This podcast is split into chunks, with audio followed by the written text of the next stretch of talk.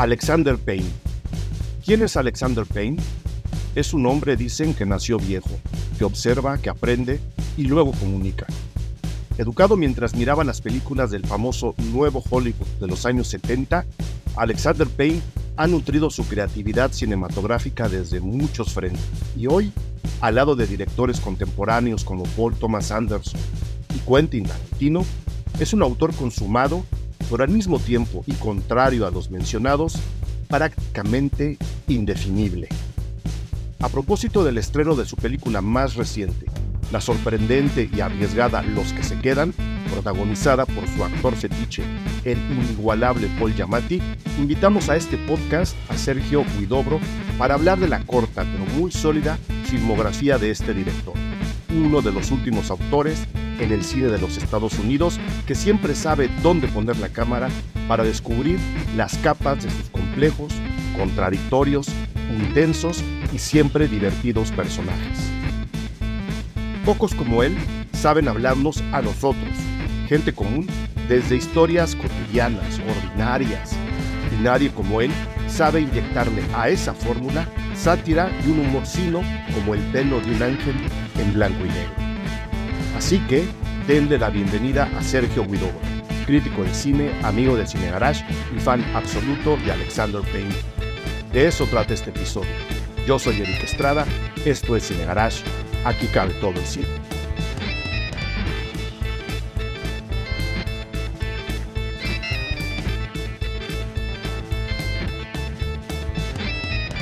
Queridísimo Sergio Guidobro, qué alegría tenerte de nuevo en la, en la cancha. Este, después, después de mil cosas que nos han pasado a ti y a mí, especialmente a ti, este, que te tuvieron en una pequeña pausa, me da muchísimo gusto que vuelvas a los micrófonos en el garage y que vuelvas además con una plática que creo debería interesarle a mucha gente y que a ti de alguna forma te emociona de manera especial. Ahora me dirás por qué. Bienvenido al podcast dedicado a la filmografía de Alexander Payne.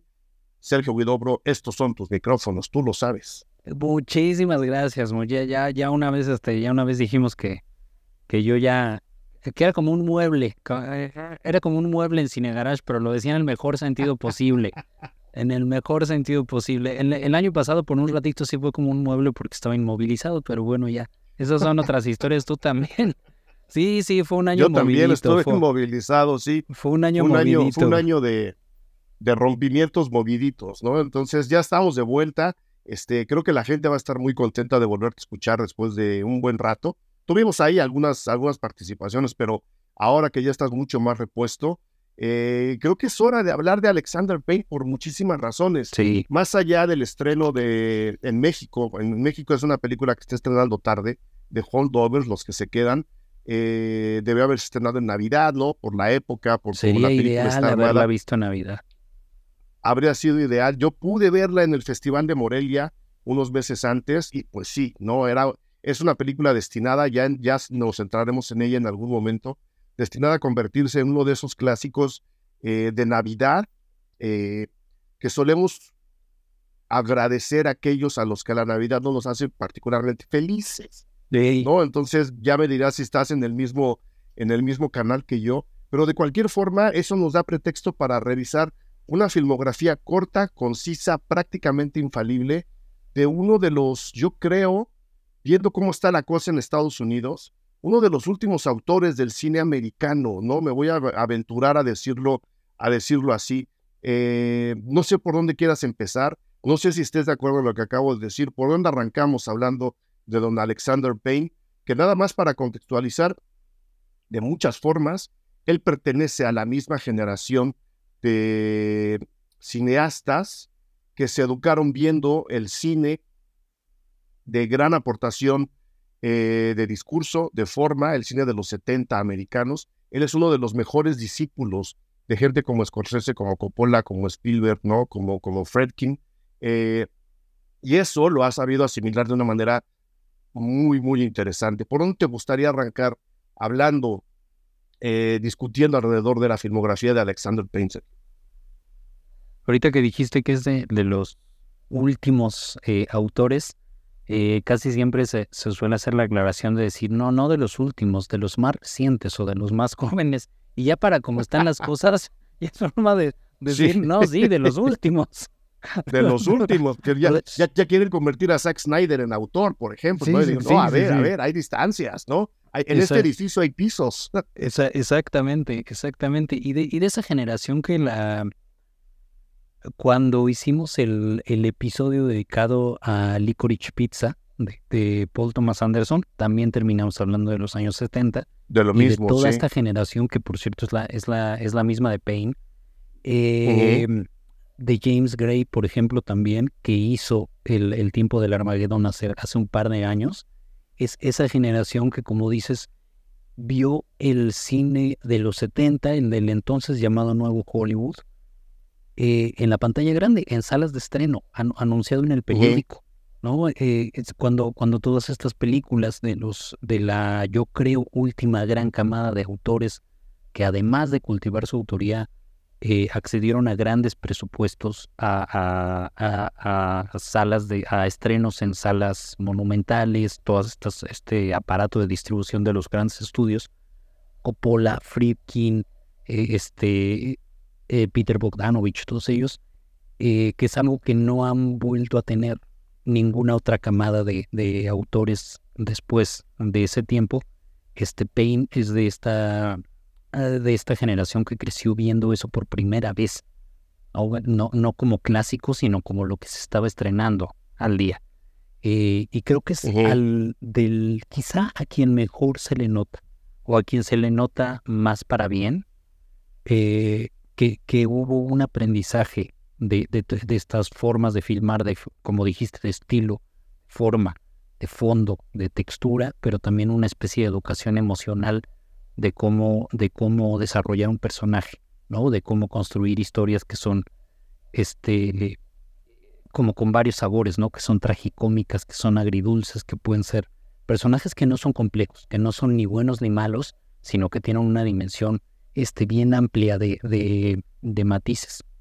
A mí eso es lo que más me gusta de Payne y como dijiste al inicio, me emociona mucho hablar de él porque es un, es un autor que siempre habla de, de renacimientos, de, de, derrotas de las que se sale caminando, de vidas desgastadas que van viendo hacia atrás, de perdedores que tienen su última oportunidad y la toman. ¿no? Y, creo, a mí, en, en, este punto en la vida, creo que a ti también y a, muchas personas en nuestro rango de edad, pues nos toca, ¿no? Nos, nos toca ese, ese tipo de, de, historias. No solo, más, más, allá del rango de edad, en, en cuestión de personalidad y de y de ver cómo tenemos los pies en la tierra cada uno de nosotros. Este, y, lo digo por justo lo que acabas de decir, ¿no? Las historias de Payne están centradas en, en esos perdedores, vistos como perdedores por los demás, que acaban redimiéndose no ante nosotros, sino ante ellos mismos, ¿no? Es una especie de, de cine de personajes que acaban encontrando el valor que ellos mismos habían perdido en el, frente al espejo, ¿no?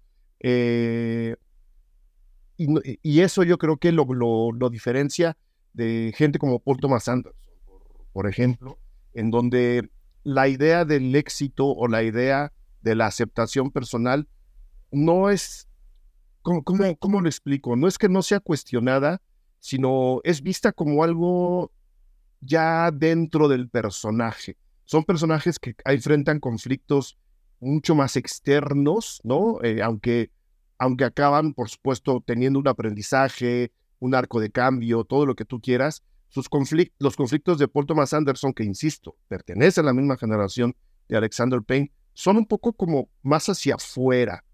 Los conflictos de Alexander Payne son muy internos y hasta donde puedo yo alcanzar a descifrar en su muy corta filmografía, ¿no? que es algo que además me intriga mucho. Eh, es, es, es una filmografía bastante corta respecto al resto de las personas con quien lo, con quien lo estamos comparando. Este, son, son conflictos eh, internos, son conflictos del propio personaje hacia, hacia sí mismo y lo más importante, a ver si coincides, son conflictos y turbulencias que llevan mucho tiempo guardadas y que esperan a que la pantalla empiece para salir, salir y mostrarse ante nosotros, que creo que es un ejercicio que Alexander Payne hace muy bien, como dejar a los, y a lo mejor por eso la distancia entre sus películas, ¿no? Dejar que los personajes tengan todos estos, todas estas tormentas internas, todos estos cuestionamientos, todos estos traumas y fracturas guardados ahí, ¿no? Enconchados en ellos mismos y en cuanto empieza la película se abren poquito a poco, no es que exploten ante nosotros. Y eso creo que es un ejercicio bien cálido que le da oportunidad de jugar con muchas mezclas de muchos géneros. No sé si estés de acuerdo. Sí, sí, sí, estoy, estoy de acuerdo. Ahorita conforme lo vas diciendo, iba, iba, se me iban apareciendo así las, las caritas de, de los personajes más, este, pues que uno lleva más adentro de, de la filmografía de Payne, ¿no? En mi, en mi caso es este, por supuesto que el personaje de Paul Giamatti de, de, de Sideways, de, Entre Copas. Fíjate que de Election, por ejemplo, no, no recuerdo tanto a, Reese Witherspoon como a Matthew Broderick. Curiosamente, el personaje de Matthew Broderick, a pesar de que, de que la, este, la güera es la, la pues el centro, ¿no? La, la protagonista, y Bruce, Bruce Dern en, Nebraska, ¿no? Todos estos, estos personajes a los que ahora podemos eh, sumar no a uno, sino a tres personajes en, este, en The Holdovers, em, son personajes que ya vienen de vuelta, de algo, siempre. ¿no? Son personajes que cuando empieza la película y en el tramo de vida en el que los vamos a, acompañar, eh, podría parecer que lo más importante en sus vidas ya pasó, ¿no? Ya e, es, algo que, quedó en el pasado. Entonces lo que vemos no es, este, es una metáfora muy cursi, pero no vemos la, la tormenta, sino los escombros después de la tormenta. ¿no? Vemos la, la, este, no la acción trepidante, sino el escombrar después, ¿no? Son personajes que ya vienen de vuelta de algo. Y, ah, este Smith, Jack Nicholson, el, señor Jack Nicholson en About, Smith, sí. Sí, sí, sí, que yo creo que fue la última gran película que hizo, lo, ah, no hizo Los Infiltrados después, pero la penúltima, digamos, la penúltima gran película que hizo, que hizo Jack Nicholson, ¿no? Entonces, a mí, a mí me pegan mucho estos, este tipo de personajes, ¿no? En el cine de Payne y en el de cualquier otro, pero creo que Payne tiene, tiene y ha ganado en el tiempo como una sensibilidad viene, eh, híjole, como, como bien íntima, ¿no? Para, para acercarse a esos personajes. Si uno ve sus que son ocho largometrajes en, en orden, ¿no? Empieza por los primeros, La Ciudadana Ruth, este, Election, son súper satíricas, ¿no? Son, son, este, son cuadros así como de, del bosco, ¿no? De la, de la sociedad estadounidense con personajes este, este, destrampados, exagerados, muy gestuales, y, sí, son buenísimas en ese tono pero conforme uno va recorriendo sus películas hacia adelante, en el tiempo se va encontrando con, con una, es como un vino que va fermentando, ¿no? Se, se, se van haciendo cada vez más desencantadas, cada vez más maduras, eh, y no nada más porque él sea más viejo, sino como más, más madura, más sabia, ¿no? La mirada. Y yo cuando estaba viendo de, de los que se quedan, de Holdovers, este, me estaba muy conmovido no nada más por lo que le pasa a los personajes en la pantalla o por lo que les pasó antes de que empiece la película, sino por cómo el propio Payne, este, está, está, estamos viendo la mirada de alguien que como sus personajes ya viene de vuelta de algo.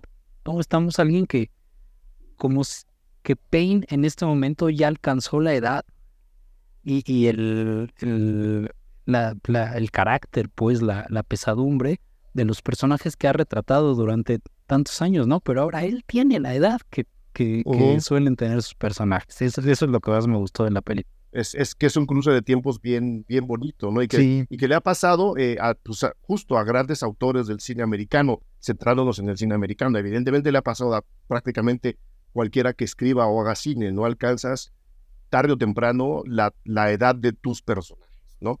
Eh, le ha pasado a Scorsese, le ha pasado a Woody Allen, que para mí sería un gran referente, ¿no? De, de, cómo Payne puede dirigir actores y cómo puede desentrañar estas fracturas de las que hablaba yo de, sus personajes, ¿no? Yo creo que sin el cine de Woody Allen no podríamos entender al cine de Alexander Payne y sin embargo son completamente diferentes. ¿Tú unirías a, estas, a estos dos autores de alguna forma, Sergio? A Woody Allen por un lado y estos personajes, estos conflictos, ¿no? Muy, muy dentro de la propia cultura de Allen y Alexander Payne, ¿no? Que él lo ha dicho siempre y lo ha dicho en varias entrevistas. yo quería ver a la gente de Nebraska en las películas que yo hacía, ¿no? Eh, yo, él, estudió en California, eh, pero él es de Nebraska y él decía, yo no veía personajes de Nebraska antes, yo quiero que estos personajes que son yo estén en algún momento en la pantalla. ¿Tú conectarías a Woody Allen con Alexander Payne, Sergio, o estoy exagerando? Nunca me lo había preguntado, o sea, no, no, no, no, no sé si estás exagerando, pero no, no, no creo, pero nunca los había puesto en paralelo. Y ahorita que lo dices, pienso en dos cineastas de, de terruño, dos cineastas de, de pues, como, como se solía decir en, en, México, que enterraron el ombligo, ¿no? En, en, el árbol donde, donde nacieron y donde nació su abuela, Nueva York, en el caso de Woody Allen, ¿no? y y sí, Nebraska, Omaha, en el caso de, este de Payne. Eh, podría parecer que Woody Allen es, un director más cosmopolita, pues porque Nueva York es una ciudad más abierta a ese, ese cosmopolitismo, ¿no? Entra es una ciudad, en Nebraska cruzan vacas, en, en, las, en los, las carreteras si bien te va a cruzar una vaca y pasa algo, ¿no? Sí, exacto, exacto. Ese, es tu conflicto dramático que cruza la vaca. Este, pero lo, pero los dos, los dos son, son cineastas, este, que e, esta, esta frase de que te puedes ir del pueblo, pero el pueblo no se va de ti, este, lo, lo, encarnan, ¿no? Ellos no, no, no solamente pertenecen ellos al lugar donde, donde crecieron, sino que el lugar donde crecieron pertenece a ellos, ¿no? Lo, lo, lo llevan adentro. Eh, no, nunca los había puesto en, en, paralelo. Sí, es bien interesante lo de Payne porque sí, él, él estudió, podría parecer que es un, un universitario californiano, no estudió en Stanford, creo. Este, la UCLA, creo. Ajá, y en UCLA. Y luego, pero estudió español. Estudió, lo, que, lo que serían letras hispánicas, ¿no? En, acá eh, es, es un hispanohablante. Eh, señor Payne, si está escuchando este podcast en algún momento de su vida, sé que está sé que entiende, el, sé que entiende lo que estoy diciendo, sé que sé, que entiende mi idioma. haga una película en español, estaría bueno para, para probar su destreza. Digo, podemos ir a Nebraska, no, o sea, no tiene que hacerla acá. Si la va a hacer en español, la hacemos en Nebraska sin problema. Claro, como si nadie, este, como si nadie hablara español en Estados Unidos, ¿no? El meollo de uno de los asuntos. Eh, y, luego se fue a Salamanca. Él, estudió también en la Universidad de Salamanca y es curioso que la primera película que, que hizo, un mediometraje, es una adaptación del túnel de, de Ernesto Sábato. De hecho, la en YouTube se llama The Passion of Martin, La Pasión de Martín o de Martin. Este, entonces, em, vaya, Payne está, está tan, tan, tan ligado en, en a, su, a su a las personas con las que creció, a las personas que ve cruzando la calle, que están ahí sentadas todo el día en el bar, eh, que me imagino fueron sus tíos, fueron sus cuñados, fueron este, los amigos de sus papás, no sé. Y que es curioso que los, los entendiera de la forma en la que los entiende desde que él era muy joven, ¿no? Es, es como alguien que nació viejo de hecho, la autoría de, de, Payne, todo, su camino autoral es como una especie de Benjamin Button, ¿no? Como que él, él, nació con una mirada vieja y, poco a poco se ha ido acercando él a la edad que tienen sus, sus personajes. Y eso que de Holdovers ni se ubica en Nebraska, es un colegio de Nueva Inglaterra, ¿no? De la costa este. Pero de alguna forma es como si Nebraska se hubiera trasladado a Nueva Inglaterra. O sea, él se, se lleva a su, este, como que se llevó el, aroma, la textura, la mirada, no sé, no sé cómo se pueda decir, se lo llevó para allá. Creo que eso es un autor. Y Woody Allen hace lo mismo. O sea, aunque Woody Allen esté filmando en Londres, en Barcelona, en, en Roma, en París, sigue siendo la versión Woody Allen de todos esos lugares. Exactamente. Hay, hay un, antes de empezar a hablar de las películas, que, me gustaría que me dieras tu, tu opinión, no de todas, sino de las que más te gustan. Eh, hay un elemento que me, que me llama mucho la atención ahora que hacer la introducción ¿no? de Alexander Payne, como de, estos, de estas situaciones de, de cambio, de, de, transformación interna de los personajes. Eh, siempre hay una conexión, a veces más evidente, a veces no tanto, y, aquí pongo el ejemplo justo los que se quedan, parecería que no es una road movie, pero si uno la toma como una road movie, aplica como una road movie, ¿no? Los personajes se van trasladando de un punto al otro y en cada, en cada parada, en cada alto que ellos hacen en el camino, las situaciones empiezan, ¿no? A transformar la relación entre sus personajes. Y la carretera, este, esta, eh, ¿no? El, camino, eh, para, para ponerlo en términos beat o beatnik, el, el camino es un elemento presente siempre en las películas de Payne como una especie de invitación a finales abiertos, primero, ¿no? Porque evidentemente entendemos la transformación de sus personajes. Es una invitación al final abierto a que nosotros sigamos por ese camino en donde los personajes ya se quedan y nosotros podemos seguir ahí. Y también a la reflexión de que no todos estamos como en ese circuito, en ese circuito, en ese, en ese ir y venir todo el tiempo que nos permitiría eh, cambiar, a veces para bien, a veces para mal. Lo cual me lleva a una segunda reflexión que viene conectado con lo de la carretera. Yo, gustándome tanto como me gustan sus personajes, gustándome tanto como me gustan sus películas, no sé si Alexander Payne es un autor pesimista o tremendamente optimista justo por esta posibilidad de un camino que se extiende mucho más allá de la película misma, estando presente en ah, la película. Qué bonito. ¿Qué, opinas de la película, de, de, mis, de mis brutalidades ante el micrófono, Sergio?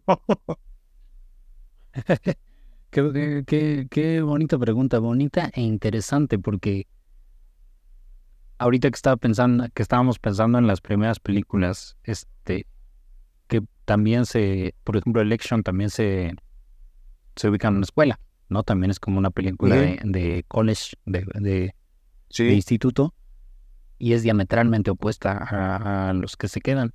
Pero creo que esas primeras películas, La Ciudadana Ruth, que además yo sigo pensando que La Ciudadana Ruth fue la primera película de estudio así con, con un elenco reconocido, sale Burt Reynolds, este, Laura Dern, sobre el aborto, ¿no? Sobre, sobre, el, sobre la libertad de elección, los derechos reproductivos, eh, que no tomaba, vaya, que presentaba las dos posturas, ¿no? Las, las dos, las, dos, caras de la moneda sin dar una conclusión. Sí, sí, sí, y aparte lo hacía con, con, ah, con Sí, sí, sí, y lo, y lo hacía con, con un cinismo y con una ironía muy, este, muy, muy fresca, ¿no? Yo no, yo no sé cómo, qué, qué, qué tan borrachos estaban los ejecutivos de estudio para cuando aprobaron el, ese, ese guion, ¿no? Porque además era la ópera prima de, de Payne, creo.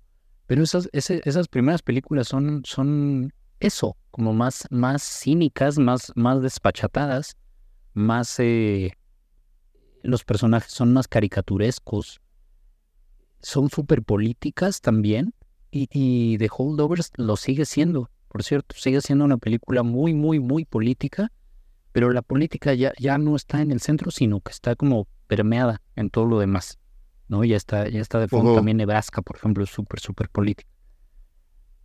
Y con, y, con el ver a ese... Se me fue la segunda parte de tu pregunta. Perdón.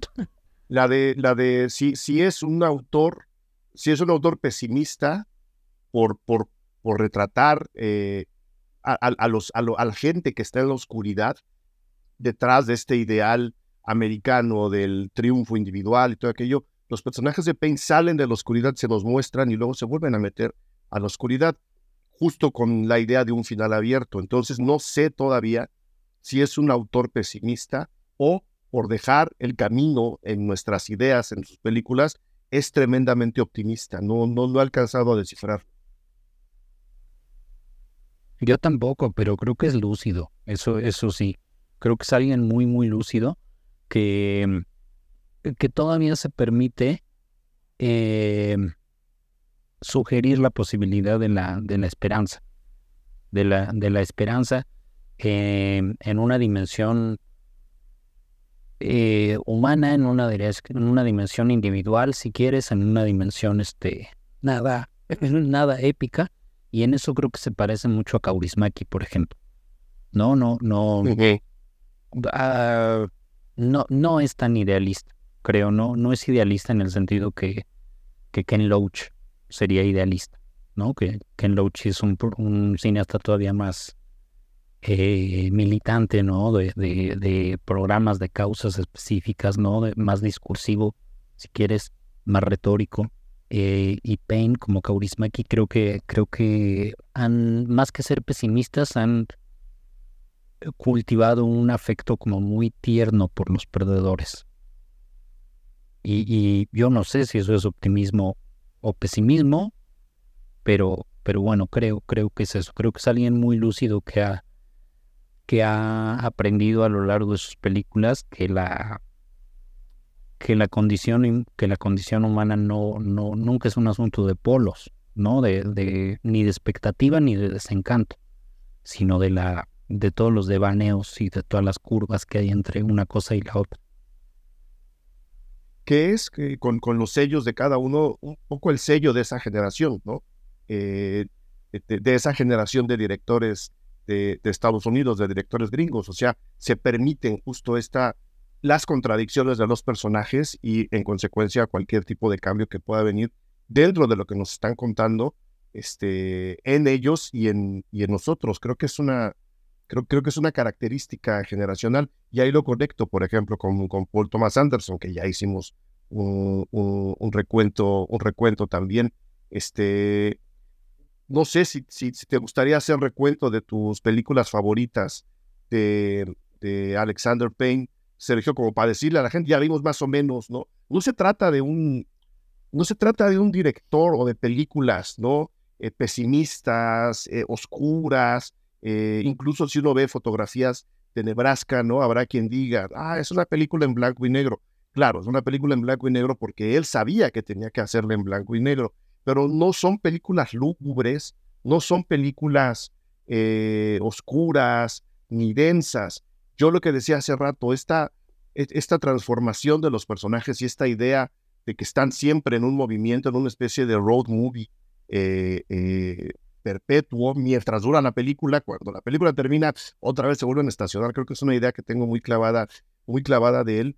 Son películas con muchas mezclas de muchas cosas son tremendamente divertidas, pero es un sentido del humor eh, subterráneo hasta cierto punto, ¿no? No es la comedia fácil, eh, es una comedia bastante eh, demandante para quien está viendo sus películas. Tienes que entrar al ritmo de sus personajes, que como dices, son personajes igual de viejos que él en cuestión de espíritu, ¿no? No van a soltar el chiste fácil nunca, y si sueltan un chiste fácil es para amarrarlo con otro que tiene doble vuelta, pero por el otro lado son, son bastante dramáticas. Hay el, juego con la muerte siempre está presente en, en, sus películas.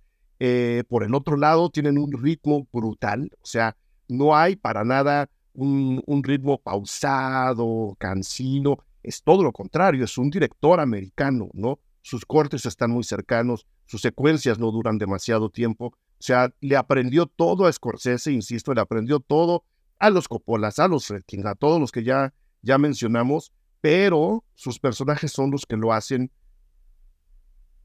el generador de un cóctel de géneros que a mí se me hace, por un lado, indescriptible, indescriptible y por el otro lado, irresistible. Hay mucha mezcla de muchas cosas. Y no sé si a ti te gustaría hacer, dejando eso claro, invitando a la gente a que vea sus películas y en particular los que se quedan, hacer un recuento de tus películas favoritas de Alexander Payne.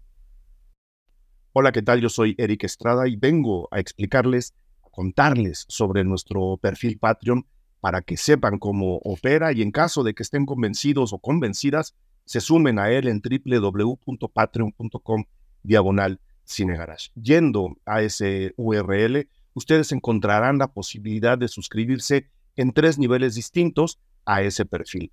Cada nivel les da beneficios distintos, pero todos les dan beneficios. Y con esa aportación, ustedes nos ayudan a seguir produciendo estos podcasts que cada vez tienen más éxito en México y en el resto del planeta, lo cual, la verdad, siempre les agradeceré. ¿Cuáles son esos contenidos? ¿Cuáles son esos beneficios? Depende en el nivel, ahí van a encontrar bien escrito y bien señalado eh, de qué se trata. Eh, tienen acceso al contenido exclusivo que generamos solamente para ustedes, críticas a los estrenos en cine y en streaming, entrevistas, cobertura de festivales nacionales e internacionales, descuentos muy, muy, muy marcados, muy claros a nuestros cursos y a nuestros talleres, acceso al Cineclub Cine Garage, acceso a las reuniones con ustedes, los y las Patreons, y en el máximo nivel que tenemos hasta ahora, recomendaciones, críticas, discusiones alrededor de las series de televisión nacionales y extranjeras, de las que muy pocos hablan, pero a las que todo mundo debería de ver, y por ahí uno que otro que está en boca de todo mundo. Así que por favor, chequen el perfil Patreon de Cine Garage si les convence con esa aportación mensual. Ustedes tienen acceso a todo este material y nos ayudan a que este podcast se siga produciendo. En esta ocasión, mil gracias a David Vázquez, Abraham Villeda, Iván Lovenberg, Lucía Hernández, Aurora Ojeda, Rebeca Jiménez Calero, Alexis FD, Fernando Santamaría, Chuck Franco, Leonardo C. Ellos, ellas ya fueron a www.patreon.com diagonal cinegarage, ya eligieron el nivel en el que quieren estar suscritos, ya son parte de Cinegarage. Mil gracias. www.patreon.com diagonal cinegarage. Sí, esta, esta, esta idea que, que decías del, viaje, fíjate que no, no la no las había conectado a partir de eso, aunque, aunque es ahora que lo pienso súper evidente, ¿no? Que esta, esa sensación del viaje, del trayecto, en Sideways, por ejemplo, ¿no? El, la, que, van, que van a través de los viñedos en Nebraska, que bajan de Nebraska a Nueva York, creo que van, ¿no? A comprar un, a, cobrar un billete, de lotería. Que, que el señor cree que es un billete que no, no, eso es una, es una trampa de esta en la que caen tantos adultos mayores, ¿no? De que ah, se ganó un millón de no, no, sí, sí, sí, Del, del, viaje físico, pero además del viaje, este, el viaje interno de los personajes. No, no, no hemos mencionado los, los descendientes, por alguna razón siempre se me, se me olvida un poco esta donde George Clooney como jefe de familia viudo. Además, no, yo no sé si, si Payne sea, sea viudo, creo que no. O sea, estuvo, yo no tengo el dato. Estuvo casado con, con Sandra O, eh, con quien colaboró en Sideways este, durante un tiempo. Y, y me, me, es bien. Me da mucha curiosidad su, su fijación con la, con la viudez. Con la viudez o con la, o con la pérdida de, cierto vínculo matrimonial, romántico. En Sideways es alguien que se va a casar, ¿no? Pero tiene... Eh, es como lo opuesto de la viudez, pero tiene como una especie de pánico de casarse, ¿no? A pesar de que al mismo tiempo tiene ganas de casarse. Entonces... Un pánico este, natural, diremos, ¿no? Un pánico natural, por supuesto. Sí, sí, sí. Es como... Sí, ¿Quién quiere casarse? y, y, y, y estas son más bien los giros, ¿no? Son, son los, los giros bruscos, estas, estas vueltas de tuerca en la vida, eh, a veces conscientes, planificadas, como, como el hecho de casarse en Sideways, y otras abruptas, como la viudez en, en las confesiones del señor Smith, este, el ganarte un premio, ¿no? En, en, Nebraska o lo que crees que es un premio. Em, y en lo que se, los que se quedan, en The Holdovers, pues triple, ¿no? El hecho de que el profesor se tiene que quedar en la, en la, en la universidad durante la escuela. Durante la escuela, la señora que acaba de, Mary, Mary Lamb, que acaba de perder a su hijo, y el, y el rebelde sin causa, pero con causa justificada, diría yo, que sus papás lo, lo, lo mandan al diablo porque, bueno, su mamá y su padrastro, porque deciden que necesitan tiempo, tiempo a solas, ¿no? Creo que mi, Creo que la primera de mis favoritas es este. Es las confesiones del señor Schmidt. Creo que es la. Creo que justo es la, de Jack Nicholson. Justo la de Jack Nicholson, que, que comparte. ¿Por qué, Sergio? Esta, eh, bueno, fue la primera que vi. La, la vi este. Sí, sí, fue la primera película que vi. la vi un poquito antes que Sideways. Em, y me resultaba. Cuando la vi yo era súper chavito, estaba, estaba saliendo de la, de la adolescencia, iba en la prepa, y este me resultaba muy curiosa la posibilidad de identificarme con un personaje que aparentemente estaba en las antípodas de mí. O sea, un jubilado, recién jubilado, un viudo que además es recién viudo, que va viajando por carretera otra vez eh, a la boda de su hija para convencerla de no casarse con un pelafustán. ¿Qué, qué, qué, o sea, qué conexión emocional o narrativa podía tener yo a, esa edad con un personaje como ese?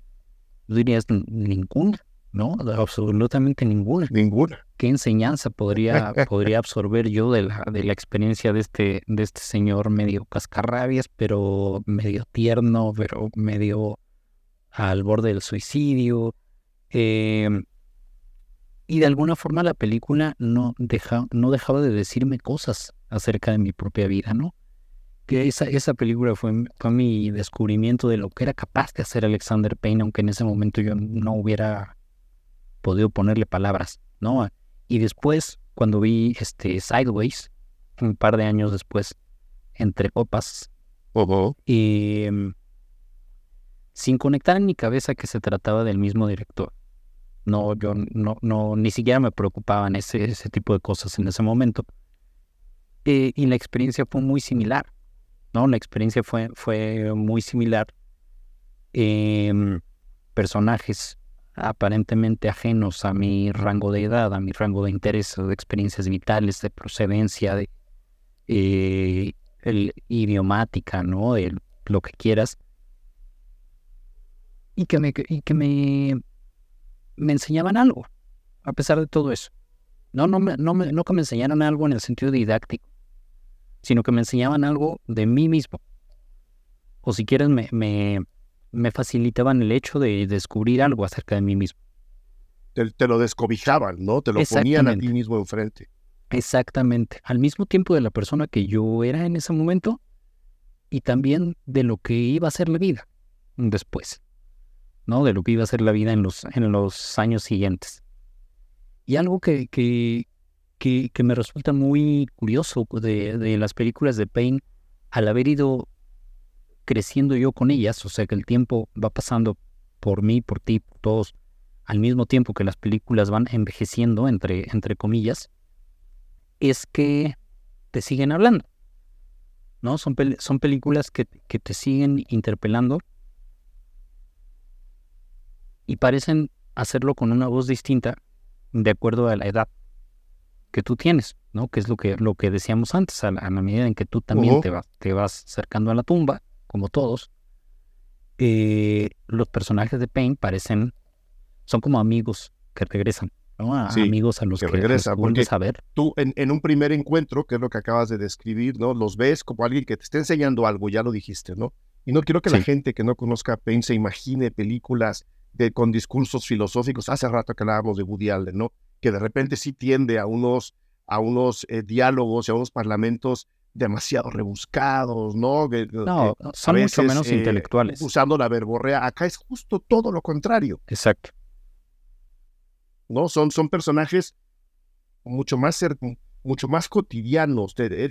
Es que ahí es donde yo no encuentro las palabras para describir el estilo de personajes que él maneja y desarrolla, porque siendo tan reconocibles como un señor que no quiere que su hija se case y viaja para decirse, o un hombre que no quiere casarse y que decide emborracharse en los viñedos californianos. Eso ocurre en California, ¿verdad? Sí, en California. En los viñedos californianos dando vueltas, ¿no? En esa, en esa, en esa otra carretera que es, es ir de viñedo en viñedo, pues son cosas que podemos reconocer todos y cada uno de nosotros. Pero la forma como los va desdoblando que no hay una mecánica para eso, porque cada uno tiene sus ritmos en cada película, es lo que lo hace tremendamente aleccionador. Es como cuando vas con un doctor, ¿no? Y te trata de la manera perfecta y dices, tengo que volver con este doctor, ¿no? Porque sí. o es un dentista con una gran anestesia, o tiene un gran tacto, o sabe darte justo la medicina adecuada dependiendo cada vez que vas. Y conforme vemos a esos personajes que en algún momento fueron lejanos y nos acercamos a la edad que tienen esos personajes, florece la semilla que ya nos había dejado antes. Es un ejercicio bien complicado y eso habla de la tremenda inteligencia o por lo menos la enorme sensibilidad de Payne, ¿no? De decir, o quizá no tenerlo claro, pero manejar a sus personajes es dibujarlos de tal forma que acaban siendo más allá del 360, ¿no? Son, un, son un 365, porque cada día que ves la película puedes verla de, manera diferente. Y esas dos películas que además son consecutivas, creo que sería una gran función doble para empezar en la filmografía de, Alexander Payne. Totalmente, totalmente. Me, me, me hiciste acordarme de, este señor escritor este, argentino, Roberto Arlt. Nunca he sabido cómo se pronuncia. Arlt, Arlt, Roberto Arlt, que tiene por ahí escrito una frase que se me queda mucho, que, que dice que para, que para escribir, más que, más que saber escribir, es necesario saber escuchar. ¿No? O sea, que tienes que saber escuchar más que, más que saber escribir para escribir. Él lo dice 100 veces mejor de lo que yo lo acabo de decir, pero creo que la idea se entiende, ¿no? Eh, en el caso de, Alexander Payne, creo que a pesar de que es un, narrador súper pulcro, o sea, es, es, es, alguien este, con una inteligencia formal súper evidente para conectar un plano con el siguiente plano, para hacer secuencias paralelas donde están sucediendo cosas en dos lugares al mismo tiempo y intercalarlas para conectar, ¿no? Hacer una sensación global de todo eso, para filmar un primer plano, para filmar un plano general, para mover la cámara de un lado a otro. O sea, ese tipo de inteligencia formal él la tiene ahí como, como que como que nació con ella, ¿no? O sea, porque muy Spielberg, muy a lo Spielberg, pero traído a su terreno, ¿no?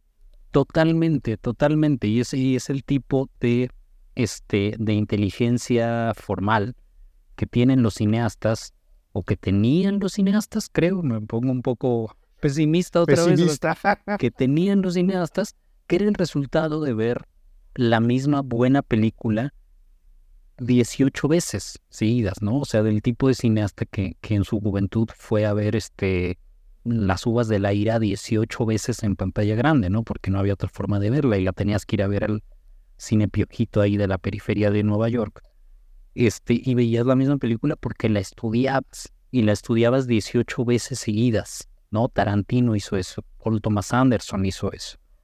Este, ahora no, ahora, ahora entre cineastas, cinéfilos y críticos también existe más como una competencia letterboxiana de quién vio más películas durante el año, ¿no? Yo vi...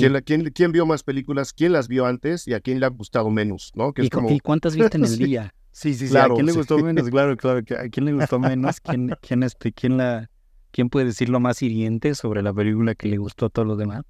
Y que además en un año viste 535 películas, ¿no? Y se supone que eso de alguna forma legitima tu mirada como, como cineasta.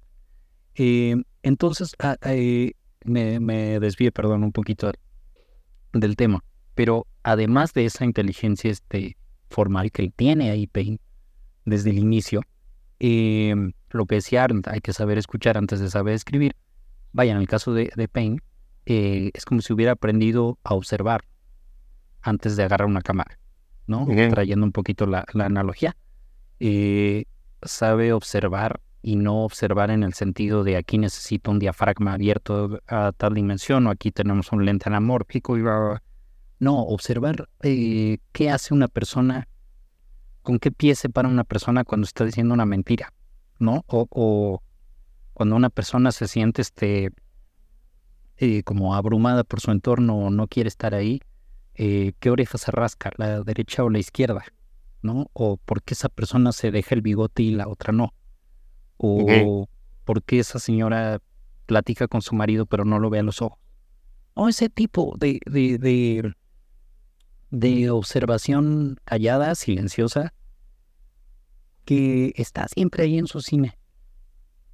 The Holdovers, por ejemplo, que es una película con mucho silencio y con muchos espacios vacíos. Y otra vez hay que advertirle a la gente, ¿no? Eso no la hace una película aburrida. O sea, no, no, no quisiera que quien todavía no la haya visto se vaya con la idea de que va a haber este Luz de Invierno de Ingmar Bergman, ¿no? De que, de que... Le acabas de decir aburrido a Ingmar Bergman y no podría estar más de acuerdo. No, no, no. No, o sea, porque así como lo estamos describiendo suena a este suena a gritos y susurros, ¿no? Que, que, sí, no, no, no. Holdovers es, es, algo así. No, no, no, no, no, para nada. Y me gusta gritos y susurros, pero no, no, no, no, no, no es eso. Este, entonces creo que es eso. O sea, es, es alguien que, que además de saber eh, dónde poner una luz, dónde rebotarla, hacia dónde tirar la cámara, a qué velocidad moverla, qué tan cerca debe estar la cámara del rostro del personaje. No todas esas cosas así de, escuela de cine eh, sabe observar y sabe escuchar a los personajes que tiene enfrente. Y eso sí creo que es más difícil. Es más difícil que elegir un lente. Y se, nota mucho, y se nota mucho en, The Holdovers, como para irnos centrando en ella, ¿no? Que, como dijimos, ¿no? Primero, eh, tiene, tiene películas como, como con un personaje central, este, esta especie de caballero derrotado o de, o de humano derrotado para incluir al personaje de, de Laura Dern. Este, es indistinto el, género de sus personajes muchas veces. Este, está centrado en ese personaje que, insisto, ¿no? Parece derrotado, está como conteniendo algo que se abre poco a poco ante nosotros. El personaje aprende, hay un proceso de cambio y vuelve a encerrarse para dejarnos a nosotros en el camino. Quiero seguir con la, con la analogía. En The Holdovers no es un personaje, no son dos personajes, son tres personajes que hacen eso, ¿no? Y son los tres personajes que emprenden este pequeño, esta, que, este, este viaje, ¿no? E, entre, entre dos ciudades, en una época en donde todo el mundo está feliz o se le obliga a estar feliz y ellos no pueden, ¿no? Maryland, que es la cocinera de la escuela en donde se quedan varios internos durante las vacaciones de Navidad que no pueden ir con sus familias, este, ella es la cocinera.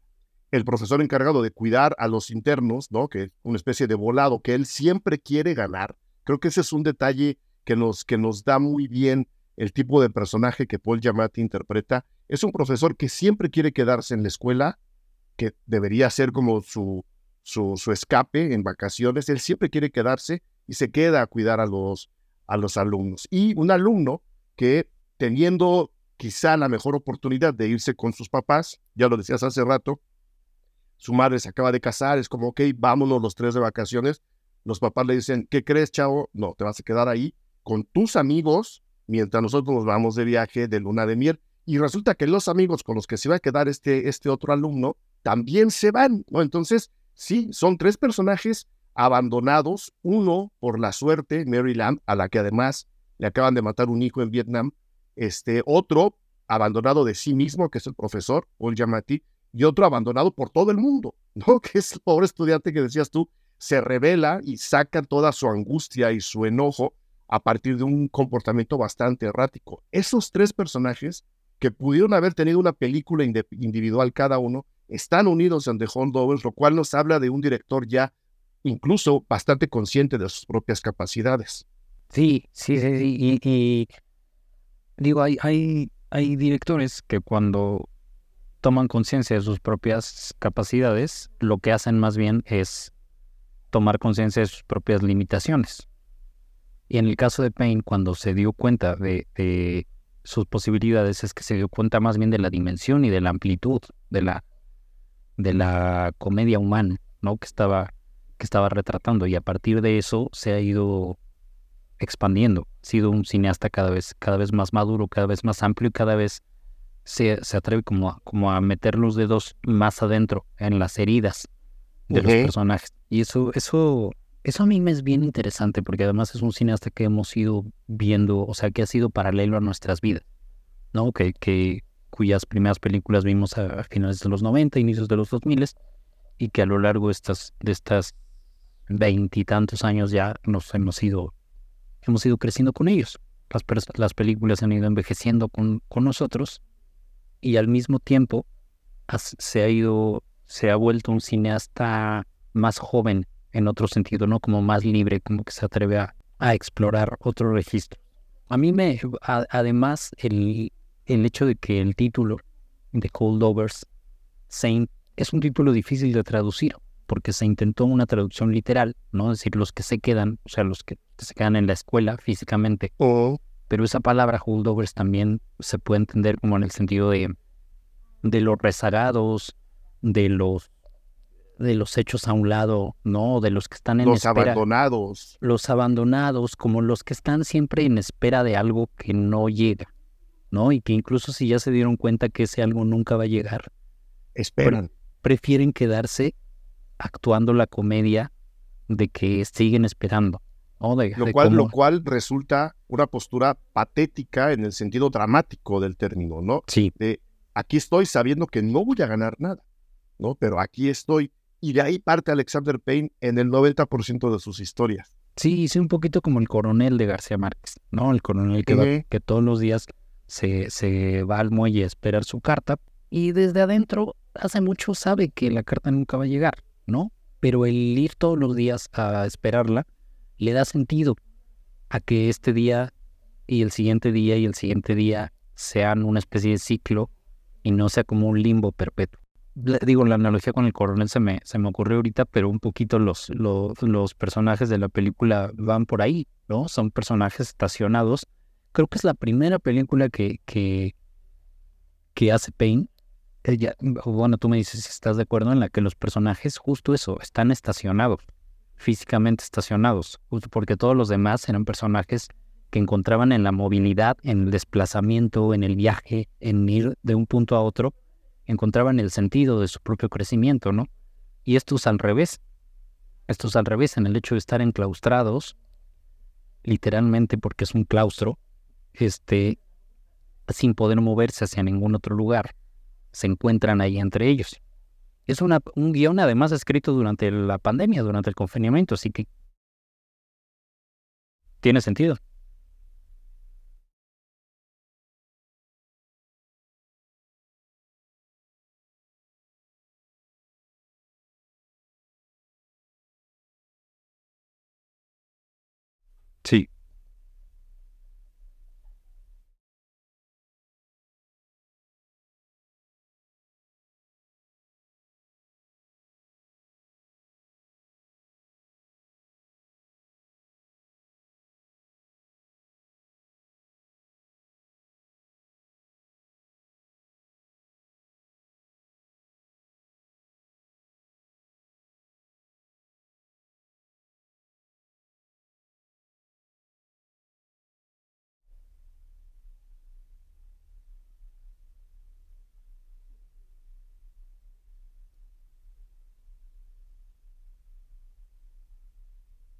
Em, puede ser con Sideways.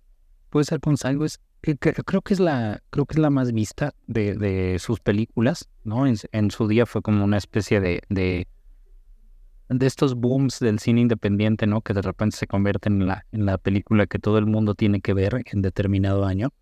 Eh, por, sí, por Payne, por ver a, a Payne en dos momentos muy distintos de su vida personal y de su vida como autor y Paul Giamatti.